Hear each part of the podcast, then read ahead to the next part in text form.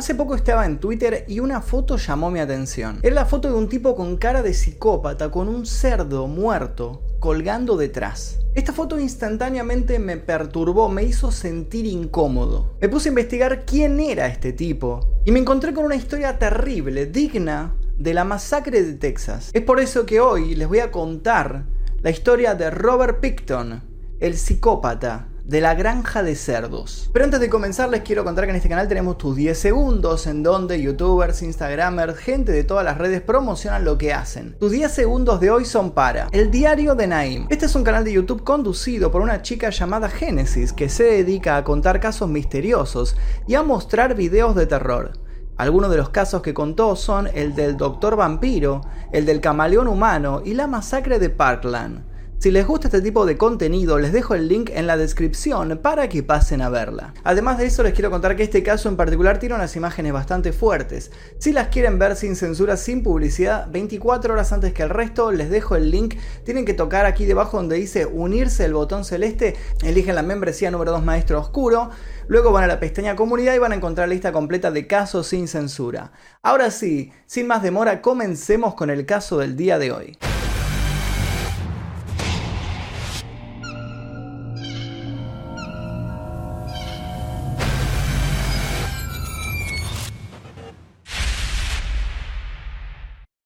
Robert William Picton nació el 24 de octubre de 1949 en Port Coquitlam, Columbia Británica, Canadá. Su familia era dueña de una granja de cerdos. De hecho, se habían dedicado a este negocio durante tres generaciones. Al crecer, Robert heredaría esta granja y la manejaría junto con su hermano David Francis y su hermana Linda. Un empleado de la granja llamado Phil Hiscock describió este lugar como terrorífico. A su vez describió a Robert como un hombre muy tranquilo, que a veces tenía comportamientos bastante extraños. Con el correr del tiempo la granja fue cayendo en decadencia. Su hermana Linda se mudó y los abandonó, y los hermanos se dedicaron a criar tan solo unos pocos cerdos que vendían a sus vecinos. Entre 1994 y 1995, de hecho, vendieron parcelas de la granja por un total de 6 millones de dólares canadienses. En 1996, los hermanos, haciendo uso de este dinero, registraron una sociedad sin fines de lucro dedicada a la caridad llamada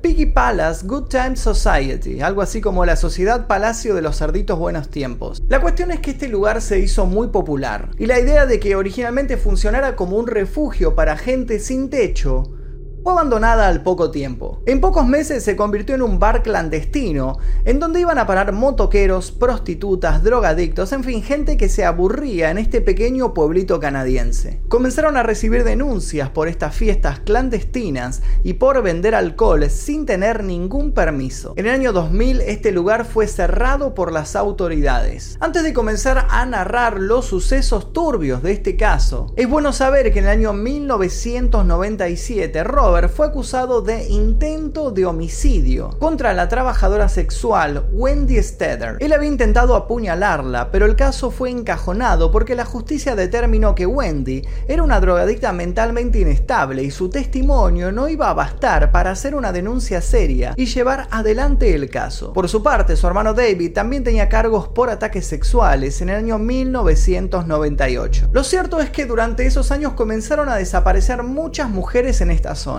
Algunas eran prostitutas, otras eran adolescentes que habían escapado de sus hogares y varias pertenecían a la comunidad aborigen local. Un detective llamado Lorimer Jenner fue contratado para investigar estos casos. Jenner había nacido como Lori Jenner y había pasado por un cambio de sexo recientemente. Estaba muy al tanto del tema de la discriminación y la estigmatización en la sociedad y eso influyó mucho en lo que aportó al caso. Era julio de 1998 y Jenner había sido comisionado para averiguar qué había pasado con estas 17 mujeres. El nombre Willie Picton o Robert William Picton apareció como sospechoso de las desapariciones. A principios de ese año se habían levantado los cargos contra este hombre de 49 años, acusado de encarcelar y apuñalar casi hasta la muerte a una trabajadora sexual. La persona que hizo la denuncia aseguró que podrían encontrarse bolsos, identificaciones y ropa ensangrentada de las mujeres desaparecidas en la granja de Willie Picton y dijo que había escuchado hacer a Robert chistes muy preocupantes. Picton tenía un molino de carne del cual solía hablar. Si alguna vez necesitan deshacerse de un cuerpo, ya saben, y señalaba el aparato. El detective Shredder pensó que averiguar si Robert tenía algo que ver con estas desapariciones de mujeres iba a ser algo muy simple. Bastaba con obtener una orden de registro en su propiedad y luego llevarlo a un interrogatorio. Uno de los primeros pasos de Schreiner fue ponerse en contacto con el agente que había detenido y acusado a Picton en 1997 por este ataque a la trabajadora sexual en su granja. A pesar de la gravedad de las lesiones de la víctima, los fiscales habían desechado el caso porque ella era una adicta a la heroína y se consideró que no aportaría un testimonio convincente.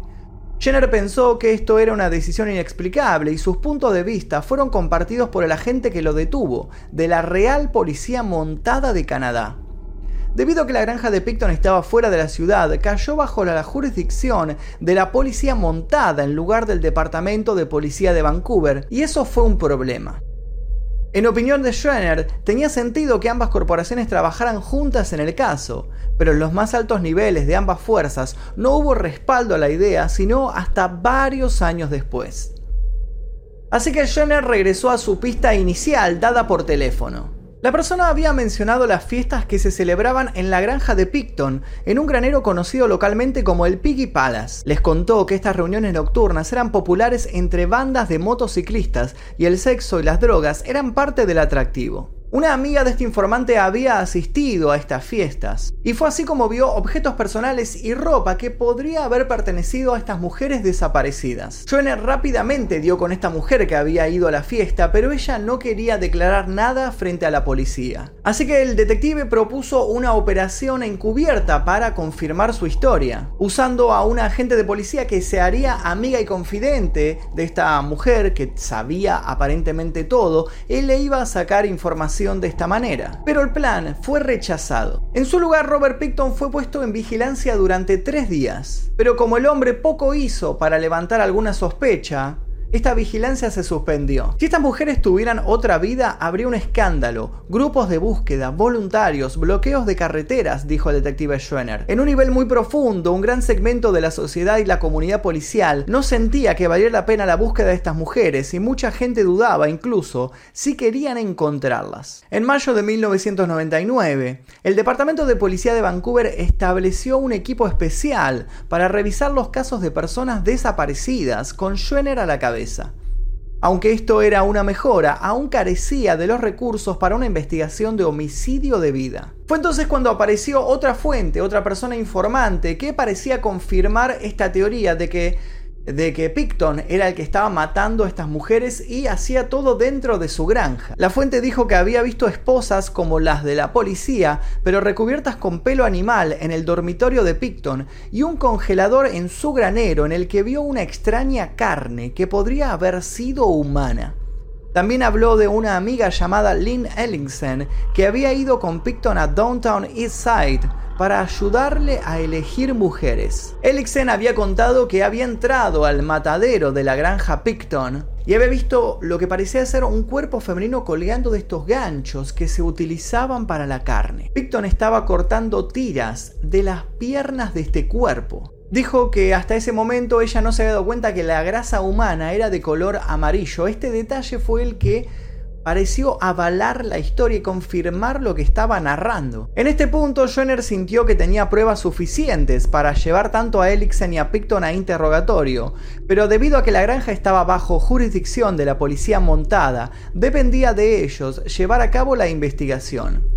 La policía montada quiso interrogar a Elixen dos veces, pero en ambas ocasiones ella se negó a hablar. Schwenner supo más tarde que un oficial de la policía montada había visitado la granja Picton, pero lo había atendido el hermano de Robert, y le había dicho que en ese momento tenían mucho trabajo que no podía atender a la policía que volviera durante la temporada de lluvias. Cuatro meses más tarde, Picton finalmente fue detenido e interrogado. En este interrogatorio, él negó haber matado a las mujeres. De hecho, en ese momento él accedió a un allanamiento en su propiedad, pero de manera extraña, esta oferta fue rechazada. Para entonces, el número de mujeres desaparecidas se había elevado a 30 y Schwenner estaba empezando a experimentar síntomas físicos de estrés provocados por lo que él consideraba su incapacidad para resolver estos crímenes.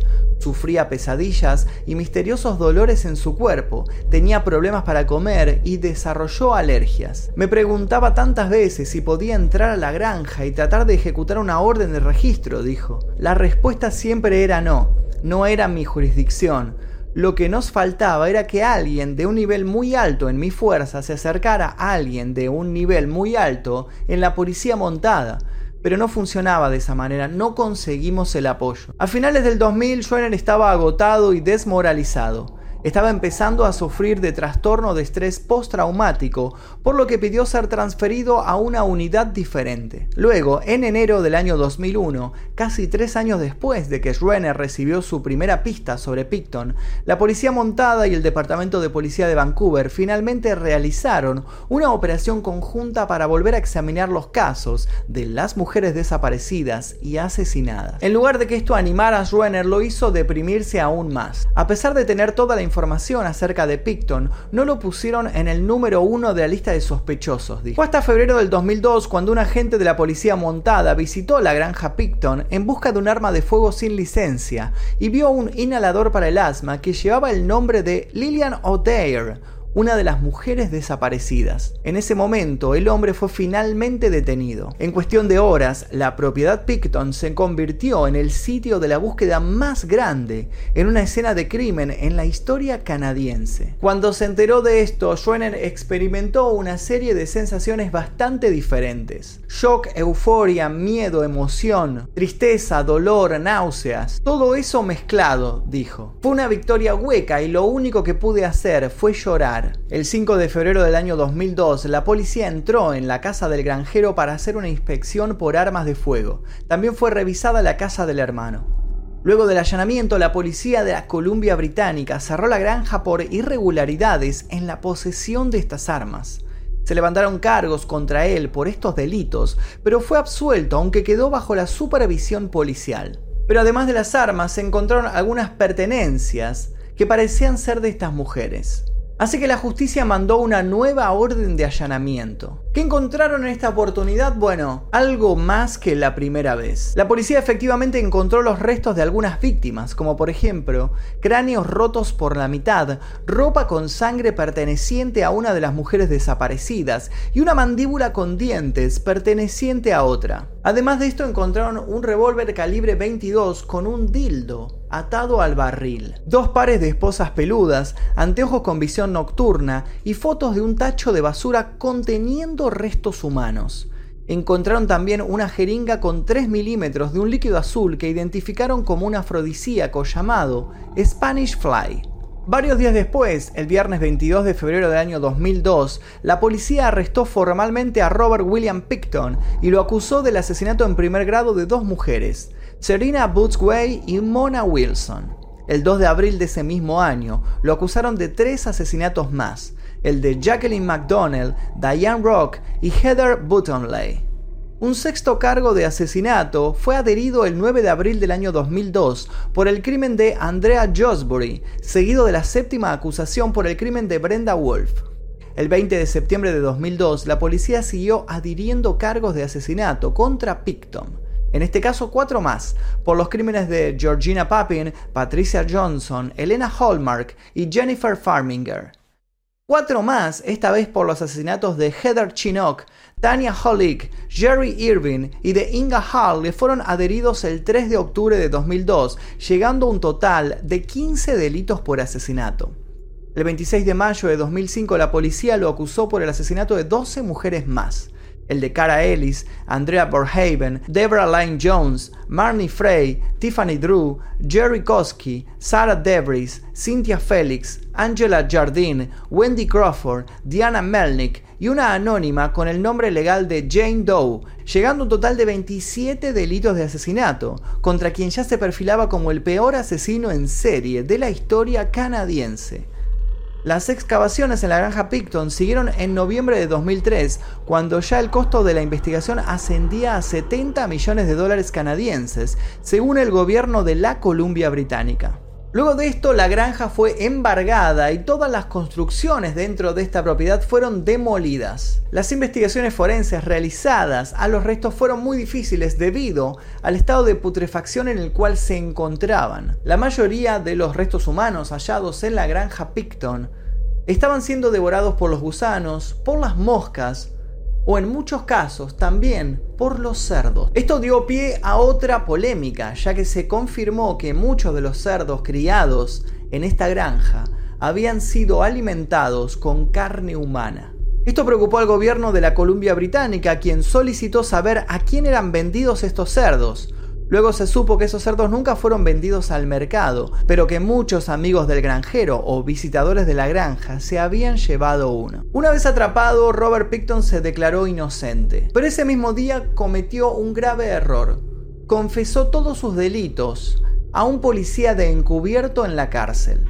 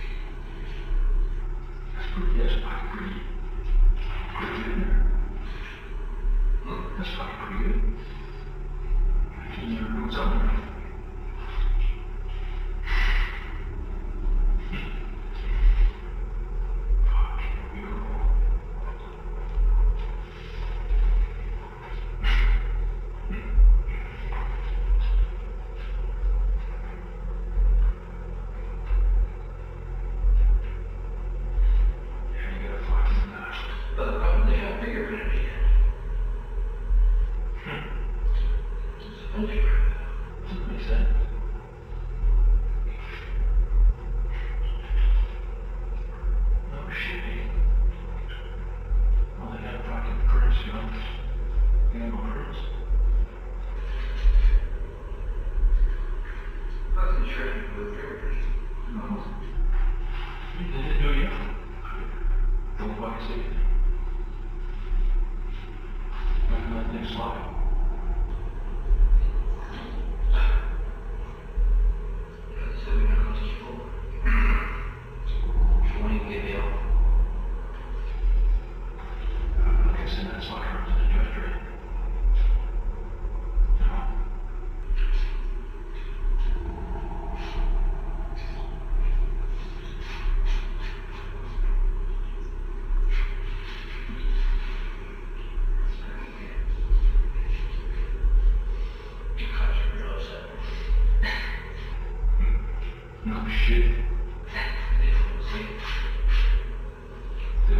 you don't want to down,